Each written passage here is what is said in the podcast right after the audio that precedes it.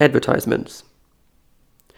Mentessa is a social learning platform that allows employees to easily connect and learn from each other. Mentessa helps you to welcome new employees. Share your expertise, learn new skills, take charge of your career, get to know your colleagues better, connect informally with your team, and see what skills superpowers each team member has through the employee directory.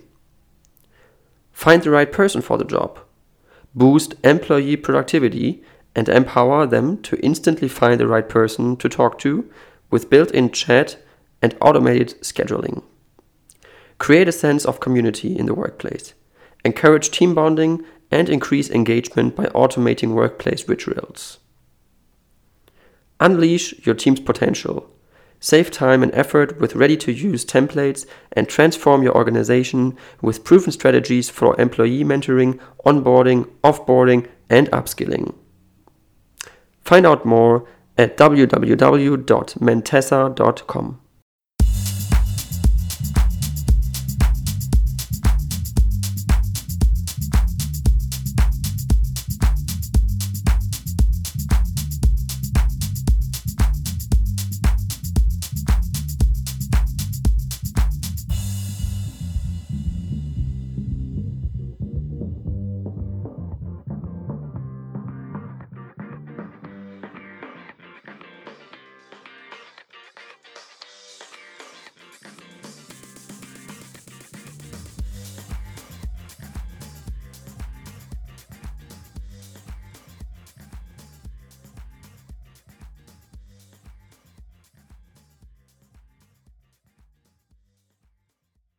yeah, thank you very much, uh, Mr. Loeb, Avi Loeb. Uh, you are an Israeli American uh, theoretical physicist. Um, you work on astrophysics and cosmology, um, and you're a professor of science at uh, Harvard University.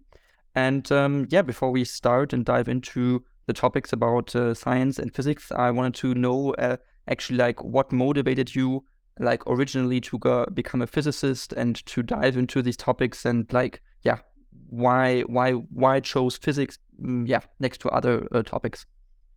Um, thank you for having me. I was born on a farm and uh, at a young age i was mostly interested in philosophy and the biggest questions we have and uh, but uh, i was also born in israel and at age 18 i had to serve in the military and the only intellectual uh, work that was close to uh, pursuing philosophy was physics and I finished my PhD in physics, and then I was offered a, an appointment in uh, astrophysics at the Institute for Advanced Study at Princeton, and um, I uh, accepted it because it was impossible to refuse it. And eventually, I was offered the a professor position at the Harvard University, and I was tenured there. And at that point, it became clear to me that uh, even though it was an arranged marriage by circumstances, that I'm actually married to my true love because there are fundamental questions about the universe that are philosophical in origin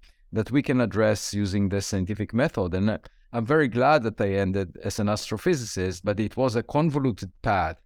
And uh, despite that, uh, it actually offers me an advantage because uh, I uh, am not a typical uh, practitioner of physics or astrophysics. And I think about the big picture, about the important questions, um, and um, uh, that makes me different from my colleagues.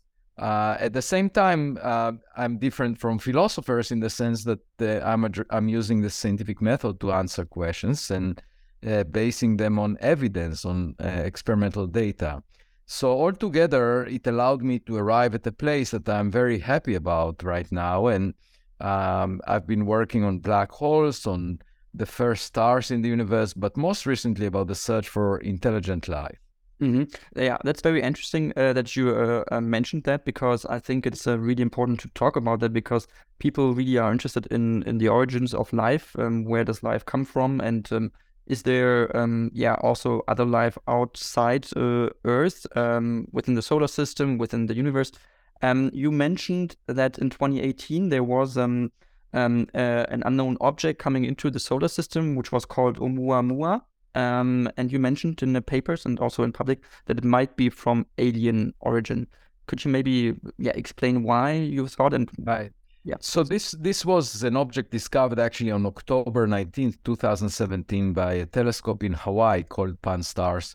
And they spotted it passing close to Earth, about a fifth of the Earth-Sun separation, but it was moving so fast that uh, it couldn't have been bound to the Sun. And so it was the first object identified as originating from outside the solar system. And of course, uh, the natural expectation was to say, well, it's a rock of the same type as the asteroids or comets that we had seen in the solar system, except it came from another star.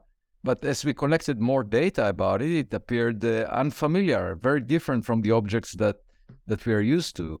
Uh, it was different than a comet because there was no cometary tail. A comet is a rock that is covered with ice, and when it gets close to the sun, the ice evaporates. You end up with a tail made of gas and dust around it.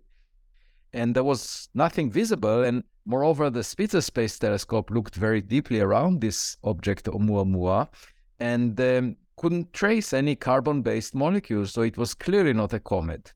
The object was called Oumuamua because uh, uh, this is. Uh, uh, this means scout in the Hawaiian language. So it was the first one. Um, so then, in addition to that, as it was tumbling every eight hours, the amount of sunlight reflected from it changed by a factor of 10. And that meant that it has a very extreme shape, uh, most likely pancake like, flat shape, based on the uh, variation of light at the 90% confidence.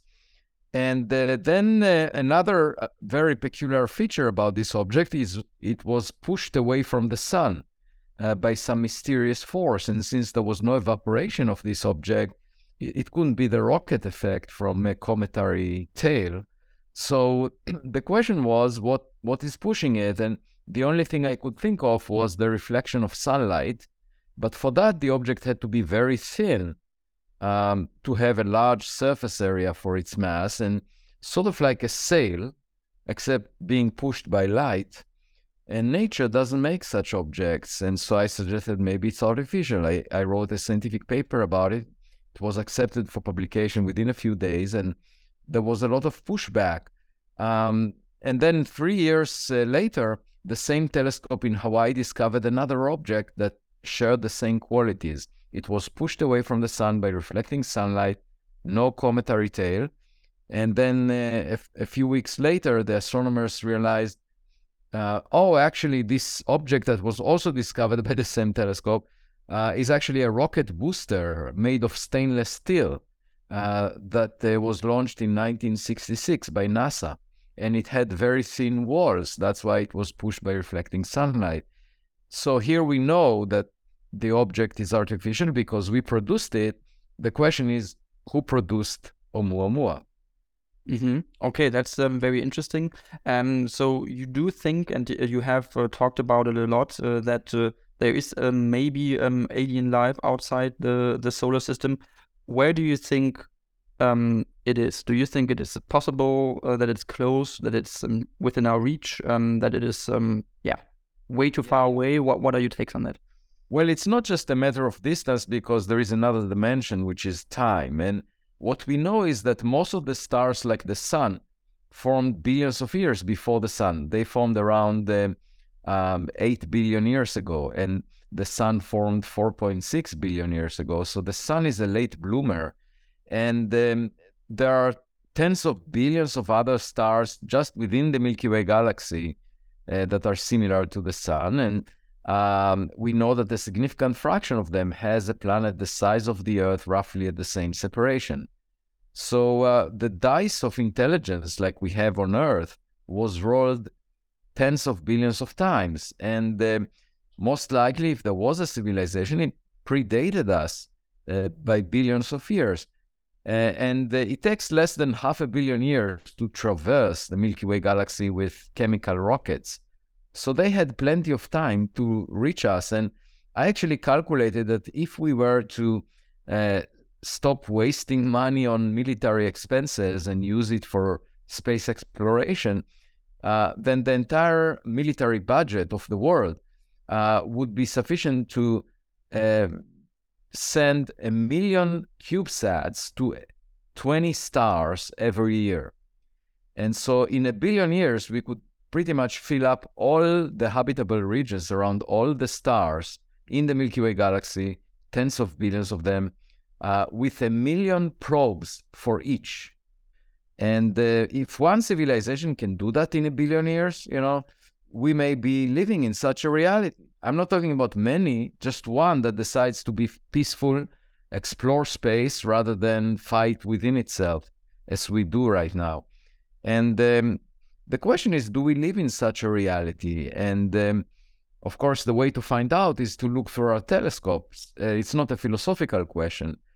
But what I'm trying to say is that the numbers are so vast that it's very likely that there was more than one, and most of them may be dead by now. They may not be around, but we can look for packages in our mailbox. And it's a different method than was used in the past, which was listening to a phone call, trying to wait until we get phone call by trying to um, observe other stars and check if they there is any radio signals coming from them. Um, this is a completely different approach than searching for physical objects that visit the solar system. Mm-hmm. Okay, um, so it is likely. Um, do you think um, there are other possibilities?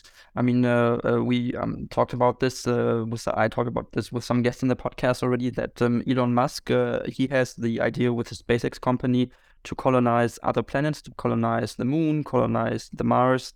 Um, do you think that's also something that is necessary for civilization to survive? Actually, um, that it's like spreading yeah. across the solar system to different planets. Definitely. Well, first of all, uh, let me also say that uh, I think it's arrogant of us to think that we are the smartest, that we are the only ones. Uh, and it's a sign of modesty and being intelligent for us to explore, to see what's out there, because we may not be the smartest kid on the block. And um, the the um, ambitions of Elon Musk and Jeff Bezos are mostly driven by commercial benefits or also thinking that um, humans should go somewhere else. Um, but uh, the way I think of it is more from a scientific point of view. I think uh, we should go out uh, to, first of all, find if there is uh, life out there, and second, also to extend um, the longevity of our of, of humanity, the of our species, because, for example, within a billion years, the sun will burn up um, the surface of the earth. So we won't be able to stay here. There would not be any life here. And the same must have happened uh, to other planets around other suns that formed more than a billion years before us. Uh, so we we were not around to hear their cries for help. Uh, there must have been a mass exodus of uh, those technological civilizations out of their home planet. They it's not just a matter of Elon Musk, but it must have been a major political priority for them to leave their planet. Uh, but long before you are forced to leave your home because of a fire, you can decide to go elsewhere. And the argument is similar to the uh, Gutenberg printing press. You know, we there were before the printing press, there were small number of copies of the Bible that were, were all were handwritten, and um, Obviously, after the Gutenberg printing press came along, there were many more copies, so the risk of uh, losing the content was reduced uh, dramatically. And so, in the same way, if you establish a human basis or a basis of life, or or even artificial intelligence, send artificial intelligence out to the universe that represents our flame of consciousness. Once we have sentient uh, AI systems, we could send them as AI astronauts. Even just that uh, would give us a better chance that something would survive beyond the, the lifespan of the sun, for example, here on Earth. So I think um, this would be a natural tendency. And um, you can imagine other civilizations seeding planets uh, with life or sending AI gadgets elsewhere that pursue their guiding principles. And we can imagine doing that as well in the mm-hmm. in the coming decades. Mm-hmm. Um, uh, a question that I would have that I'm really interested in is um, thinking because you said it is possible. You think you are actually convinced that there are other civilizations across the universe, different planets. Um, do these civilizations look like us? Do they look like us? Would they be uh, like the molecules, the biology, everything would develop comparable to the Earth, or how, how would that be?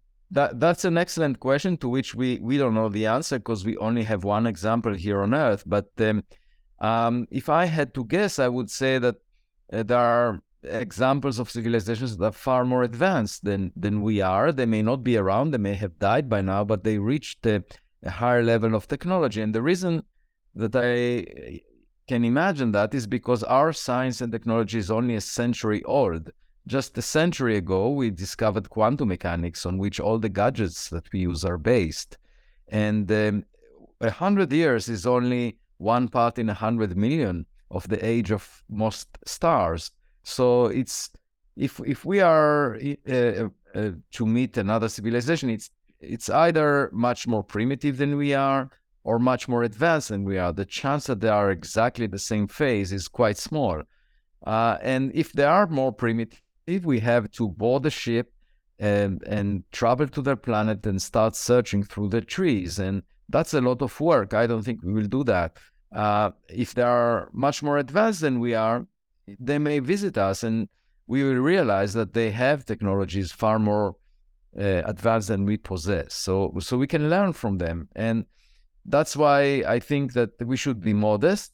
Uh, and we are probably in the middle of the class of intelligent civilizations. If you look at the news every day, there are many reasons uh, to to hope for improvement in our intelligence because we are wasting a, lo- a lot of energy, a lot of effort fighting each other, uh, most of the time, humans are possessed with the ambition to demonstrate that they are sm- they are superior relative to other groups of humans, and this is all um, a waste because if there is a smarter kid on our block, then uh, all of our differences are really small and not significant, and we should treat each other as equal members of the human species. Mm, I completely agree with you, and that is um, completely 100% my opinion. Um, so, how, in that context, how do you see the development of um, artificial intelligence? Because it is something that is we experience right now that is becoming very big. Um, we had um, uh, Chat GPT, that's an, an app or um, from OpenAI AI that has been developed and is really advanced. I don't know if you have tried it out. I did, and it's it's really interesting to see the results. So, how do you think uh, AI is going to develop? What what impact is it going to have? Yeah, so uh, I think that we are uh, now uh, getting close to the first uh, revolution out of three that I can see in the coming century. And so the first revolution is the AI revolution, and uh, in the sense that there would be sentient AI systems. And by sentient, I mean that billions of people will interact with those systems uh, for many years and will not be able to tell the difference between a human and a machine. Okay. And I don't care if there is a fundamental difference or not. I mean, philosophers would argue forever because some people want to still feel superior relative to the machine, irrespective of anything. But my uh, test is the same as Turing test. Basically, if uh, a lot of people cannot tell the difference for a long time, then uh, there is no difference in as far as I'm concerned. And once you have AI systems that are sentient, uh, society has to adjust because unplugging them from the wall would be equivalent to pulling a trigger on a person. Uh, so it will be illegal to kill them. And uh, um, of course, at some point, they might start communicating with each other, at which point they could establish their own community that would de- develop differently than humans. Um, so that's the first uh, very important revolution. And it will have great benefits for humanity because these uh, systems will be able to process large amounts of data much better than humans in a much more objective way. Um, so they can do science, for example, for us.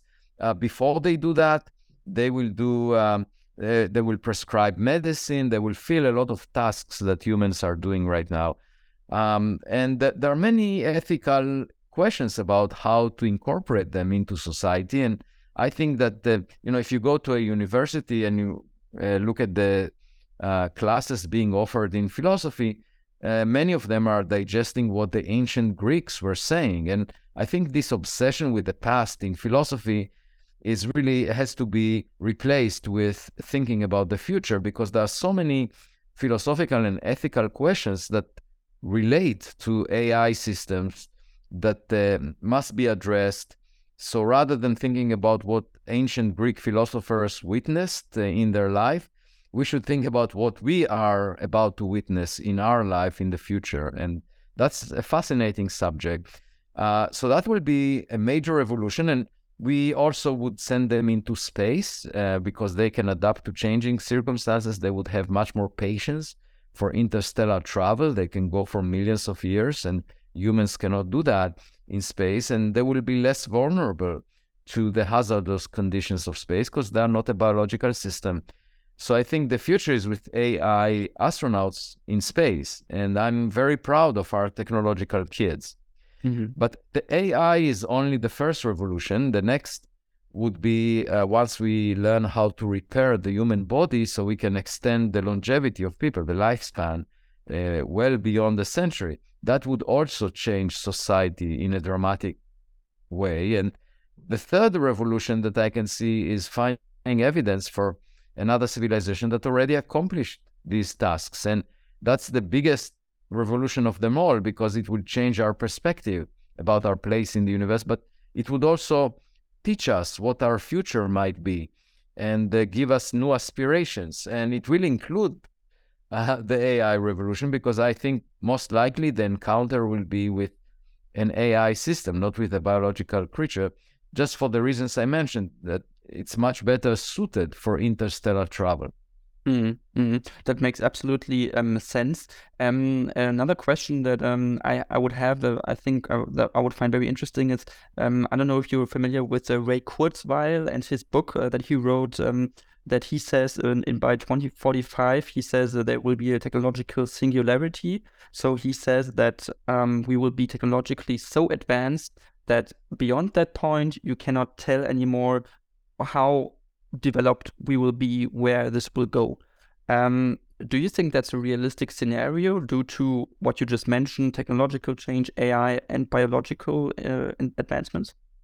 Yeah, I do think we are heading towards a very different future than the past. Uh, but even if you look at our present, you know, it's very different uh, than what we used to be. Um, you know, we started in the jungles of Africa and we ended up in apartment buildings in cities, and that's a major shift within a hundred thousand years.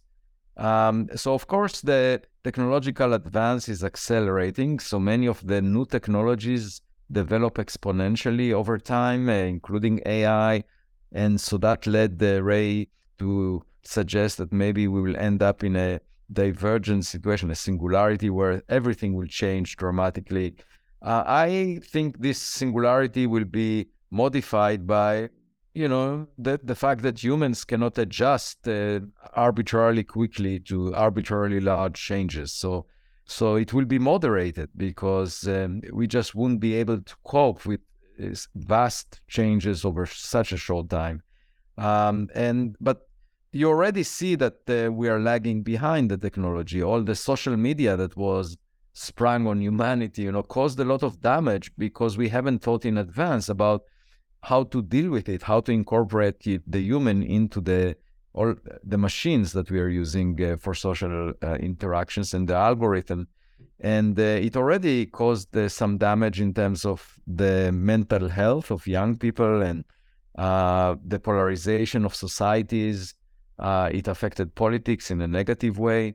So I think uh, we already witnessed the fact that if we let technology lead the way without uh, uh moderating the impact it has on society and trying to make it uh, compatible with the guiding principles that we have, if we don't do that, uh, we are doomed because we will end up in a very bad situation where a lot of damage will be caused to, to individuals. And uh, so we are used to damage associated with physical uh, in, impact, for example, industrial pollution or things like that. And that we say, okay, we understand, we need to moderate that, we need to put laws that uh, reduce the uh, damage uh, to the environment from industrial pollution and so forth. But in the same way, there are um, a mental aspect or spiritual aspects of technology that uh, are not as visible to us, but they are definitely there in reality. And so th- those are the things that I mentioned before that the humanities can help us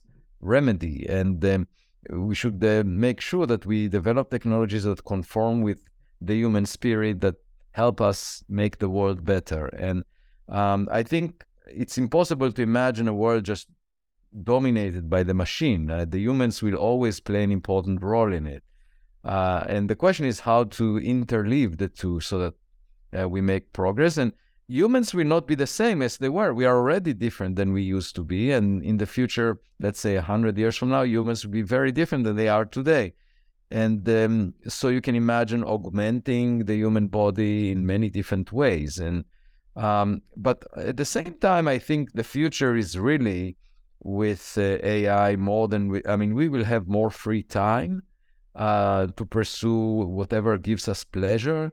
We already have, uh, we are working less hard, and you know, if you uh, humans did, uh, if you go back centuries ago, um, and they had shorter lives, and we have longer lives. So altogether, the quality of our, I mean, we will have more free time we could uh, we will pursue things that we enjoy doing uh, but ai will um, help us uh, make uh, progress faster. And i think that going to space is a major change in the way we live. So we will not just be limited to the rock that we were born on by chance. And moreover we you know we are getting our energy when what people call clean energy from the sun. You know, the sun is a nuclear reactor. Okay, so um, in a way, you know, we just happen to be close to it when it's convenient for us. Uh, but in fact, when the sun started, it was uh, about a third fainter, and the Earth should have frozen at that time. Uh, and uh, the sun is getting hotter and hotter, and within a billion years, it will burn up uh, the Earth. And so this is not an ideal situation. You don't want to rely on a nuclear reactor that nature just happen to produce close to you. Uh, you want to either uh, board a space station so that you can dial your, your distance from this nuclear reactor, or or you might want to just build your own nuclear reactor and go anywhere, you know, in in a safe place where we can uh, uh, uh, uh flourish and have our own artificial habitat. And I think it will happen in the long distance future. And we will not be, I mean, we will remember that we used to be on Earth, but we will be somewhere else. Mm -hmm. Okay, that is very likely. Um, I would make a, a, short um, a topic change because um, these are two topics I also want to talk about with you. Um, first one would be uh, climate change because it is something that is um, also affecting all of us. Um, we see it. Uh, it is getting hotter. The summers are getting hotter. The past eight to ten years have been the uh, the warmest period uh, since uh, we have the climate observations and, and, temperature observations. So, how do you think? How well are we prepared to um, adapt to that climate change with the technologies we have in place and um, everything that we're trying to do right now? Are we doing enough? Is the US doing enough? is China doing enough? Because these are also the two countries with the biggest emissions worldwide, next to Russia also. But are we doing enough so far? Well, I think from a scientific point of view, the solution is very clear, and we know it. We could produce all of our energy needs out of nuclear energy. I mean, and and, and nuclear energy has a bad reputation because of the atomic uh, bombs that were used during the Second World War, and also because of a, a few accidents that the nuclear reactors had. But in principle, if we uh, allocate uh, sufficient funds, and uh, uh, in fact, there are countries that rely mostly on the nuclear energy, like France, for example. But if we uh, dedicate uh, enough attention to building safe nuclear reactors, that's a relatively straightforward path uh, for us not uh, to to pollute the atmosphere with uh, all these gases that change the climate and I think that will be the safest path forward. We it it doesn't require a lot of work. It's just a question of making it safe and um, and uh, you know allowing it within our legal system to work at scale. And that's definitely a doable solution. Uh, it's just it just surprises me that it's not being adopted by many countries. Um, and and of course the key here is to make it safe and um, make sure that there is no hazard. Uh, and of course, very often people talk about uh, nuclear fusion, not nuclear fission, as if that is safer.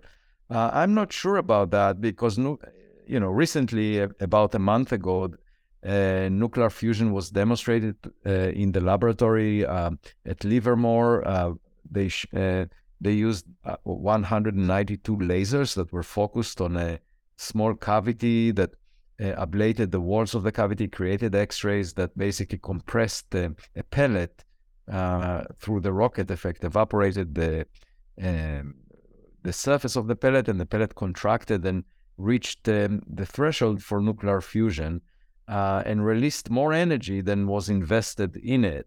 Uh, and so that was the first time that nuclear fusion was demonstrated in the laboratory. But uh, there are huge um, engineering problems. This approach of inertial confinement um, fusion is not really practical for generating electricity because um, this uh, the the system that had the lasers is bigger than a, a football field. Then uh, and the efficiency, if you include the laser energy, uh, you know the efficiency of the lasers is it's really difficult um, to reach a break even and and also you will need to replace the pellets uh, steadily. And so uh, uh, people are thinking about fusion in a magnetic confinement configuration. But again it's very complicated engineering wise. And there is a fundamental question of whether the walls will not produce radioactivity and at a level that is uh, hazardous. And so in my mind there, there is one technology of nuclear energy which is fission that works. And and the only question is how to make it efficient and um, safe and and that will be the solution in the long term Mm-hmm. Okay. Um, I would have a question in that context because I don't know if you're familiar with it, but uh, Germany is the first country in Europe that gets rid of all nuclear plants. So we have, I think, uh, two uh, still running, but only until this April, and then they're gone. Um, so the plan here would be uh, to go fully on wind uh, and solar. Is that also an alternative for the US um, and for other countries um, to, to, to completely rely on that only? Well, it is a, an alternative as long as um, it works uh, on the scale that we need it, as long as we can provide all the needs out of that. And that's um, where I'm not sure about it. And um, uh, so uh, this is the calculation that depends also on the cost um, of how much it costs to uh, build the infrastructure in wind and um, so um, you know that that's a question that's a political question because obviously the cost depends on on the amount invested by the government in developing those uh, but as I said, I don't think that nuclear should be wiped off the table because uh, this is the the method where we are basically using the same approaches as used by stars, except uh, we are using fission instead of fusion. But but there is nothing bad about um, using nuclear energy. Mm, okay. Um, I would actually now uh, uh, change another topic or change to another topic because this is kind of like uh, something I talk about a lot in my podcast and uh, that we also have to talk about, I think, because it's the uh, Russian war of aggression in Ukraine that is um, still um, ongoing and, uh, yeah, um, all the time in the news. And um, um, firstly, um, what do you think? How how likely is it actually that a nuclear conflict is coming, rising from this this conflict? Um, the investments by the US and by the Western coalition into Ukraine are increasing. We are sending more weapons, more tanks. Um, do you think a risk of a nuclear war is, um, yeah, imminent, is immediate, uh, could happen at any time, or is it unlikely? Yeah. So first, I wanted to comment that um, uh, the Orion spacecraft uh, was sent uh, by NASA to go around the moon, and it took a picture that was just a, a, a, month and a half ago. It took a picture of the Earth, and the Earth looks like a blue marble. And you will be hard pressed to find the border between Ukraine and Russia visible on the image of the Earth as a blue marble. So, from a distance, the conflicts we have on Earth, even though you know they fill up the news every day, they are completely meaningless. They are a waste of energy and time, but unfortunately, they happen. Uh, and now you ask me, how severe can the situation get? And it could get to a nuclear situation, uh, conflict, uh, if um, Putin and uh, Russia feels that they are with their back to the wall, that this is the last resort for them. Obviously, they will not use it unless they have to, because uh, it's clear that w- once they use it, it's just like suicide. I mean, it will end up uh, in a retaliation that would be quite severe and uh, very directed at Putin and the, his government. So, so far, there was Russia did not yet suffer. Um, losses in, in its capital, you know, in, in its own uh, home, so to speak. And that do- definitely is a big risk if he were to use non-conventional weaponry. And so, but he will do that if he feels that he has no other option. That basically it's uh, the end, the close to the end, and he has the capability of doing that. So whether it will happen or not depends on how things develop. The only way to avoid it is if there would be some uh, political arrangement. And uh, without a political arrangement, there is no way that Russia will uh, be willing to accept defeat. And um, uh, and and and if they're pressed, to, if if one imagines a situation where the uh, Russians are getting are losing more and more, and eventually are pressed with their back to the wall, I I I see that as the most dangerous situation because at that point they might actually use nuclear weapons. And so I'm very worried about this because it could be an unstable situation. And obviously, the only solution would be finding a political arrangement so that both sides can save face. Mm. Uh, and that that should be the goal. Uh, I think of all everyone uh, that is not engaged currently, rather than fueling the conflict and hoping that one side will prevail. I think uh, the goal should be a political arrangement. Mm-hmm. Um, do you think it is possible um, to negotiate with Putin and with his um, Minister of uh, Defense and his Foreign Affairs Minister? Um, are they partners to talk to? Because, um, from as far as I'm concerned, uh, European leaders have tried. They called and they talked with him and they sat down with him and uh, there were negotiations, um, but apparently there's uh, no will uh, on the Russian side to actually do something, to actually, uh, you know, um, they have these goals, these military goals, and um, right. if if if if this party does not want to, yeah, change their goals, then it's apparently impossible to kind of, you know, talk to them. I mean, it's uh, true. That's true. I mean, I, I, would just say that the West uh, hasn't has tried a lot to talk to them and to to be diplomatic. Right, right.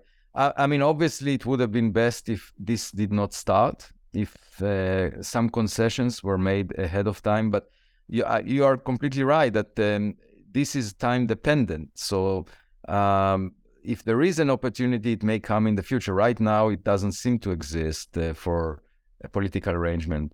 Uh, but in the long term, uh, you know, it's also possible there would be some internal um, uh, uh, rebellion within Russia, which would resolve the situation. That's another possibility. But uh, at the moment, he's holding strong. And uh, I just hope that we will not get into a, a, a situation where indeed the, uh, he will be with his back to the wall and no other choice but to use nuclear weapons. That would be really terrible for everyone involved. And um, at the moment, I you know it may continue for a long while in, in a stalemate. Um, uh, it could uh, be years. Uh, it could be more than years. Um, so um, uh, this is really unfortunate. I mean, it's one of these situations that are rather unfortunate. That it would have been better not to get to them in the first place. Um, but here we are, and um,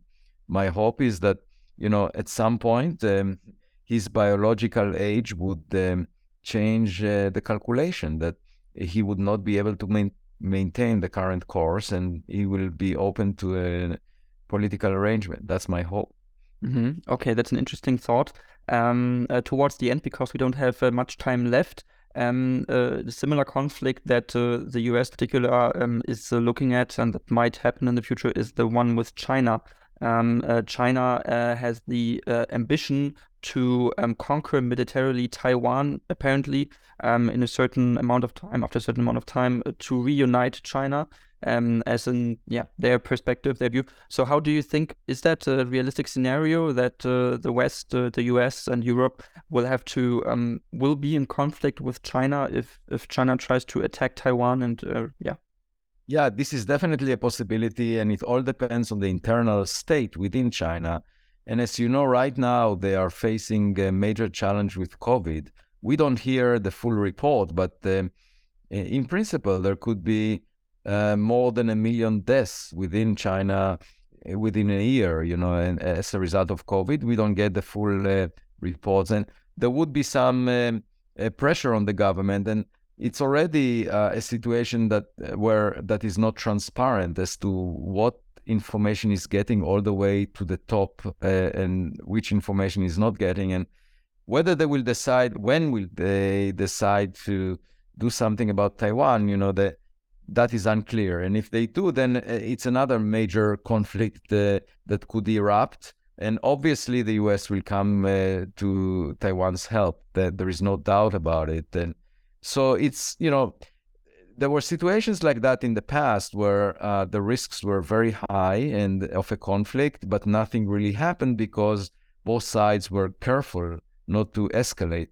Uh, uh, but sometimes it's a matter of um, a random event that could trigger an explosion. And uh, that's what we should be wary about. I mean, the First World War started this way uh, by some random uh, event. And, um, you know, also the, the, the war in um, uh, Korea with North Korea started as a result of a misunderstanding. And so many times in history, you see situations that are um, you know, susceptible to be to, to to be ignited and, and then a random thing causes the situation to become unstable. So unfortunately all of these are major concerns and I, I do think that humanity faces uh, existential risks on many fronts and that we are you know many of these dangers are self-inflicted wounds you know we could have avoided that if we were just more friendly to each other if uh, you know, trying to conquer a piece of land on Earth is really ridiculous because are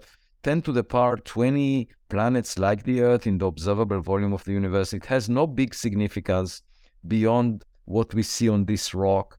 And we are obsessed with it instead of thinking about the vast space, the opportunities there, and instead of working together. And, you know, it's a sign of intelligence is uh, working together, sharing knowledge, that's what science is about. Politics is about separating people and causing them distress because one group of people tries to feel superior relative to other groups of people. And and it's you know I, I really regret that we have this uh, dominating the news rather than the spirit of science of you know working together, sharing knowledge, trying to learn more about what lies out there. And my hope is that if I find evidence for an extraterrestrial intelligence that it will change the calculations of all the people that are currently sucking the oxygen in our room. You know, these are the politicians. These suddenly the general public will realize there is something more exciting, more uplifting that is beyond this rock. It's in the third dimension. We are focused on the two-dimensional surface of the Earth, but there is the third dimension of space, and we should think about that. And I hope this will change everything.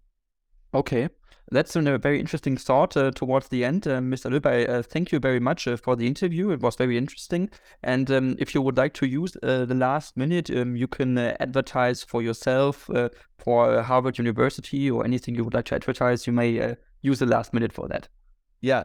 So the first thing I would like to advertise is for young people to stay young. And the way I define young is that that you're willing to um, learn something new about reality, not to be too much too attached to prejudice, to your own ego, but just like a kid trying to explore the world in an open way and um, learn something new. And very often, what happens is as we grow up, we get attached to ourselves. We develop a reputation that we want to preserve, and um, it's based on past knowledge. And that's the way the adults often behave. And when I was a kid, I really hated that because when I would ask a difficult questions, uh, the adults in the room would dismiss the question and uh, just because they didn't know the answer. And uh, I think really the progress that humanity can make in the future is thanks to the spirit of young people that that um, question um, what we know and try to make progress on what we don't know. And what we know is just an island in an ocean of ignorance. And I talk about that uh, in my book. There is a new book uh, that will come out in August uh, 2023. It's called Interstellar. And I discuss uh, the implications for humanity of thinking more boldly and, and uh, thinking about space uh, beyond Earth. so this book is called Interstellar. And moreover, I wanted to mention that before summer 2023, I'm going on an expedition to Papua New Guinea to scoop the fragments of uh, the first interstellar meteor. That's the an object that came from interstellar space before uh, it was um, detected four years before Oumuamua was discovered. And um, the US government data indicates, based on the analysis that we did, that it was tougher than all the other space rocks that were ever uh, that ever appeared as meteors. And so uh, it's tougher than iron, and we want to see if it's actually artificial in origin by uh, collecting the fragments from it and uh, studying their composition. So I'm hoping to have uh, an answer to what it was made of and whether it was artificial uh, by next summer. Mm-hmm. Okay, then uh, perfect. Thank you very much, and hopefully until next time.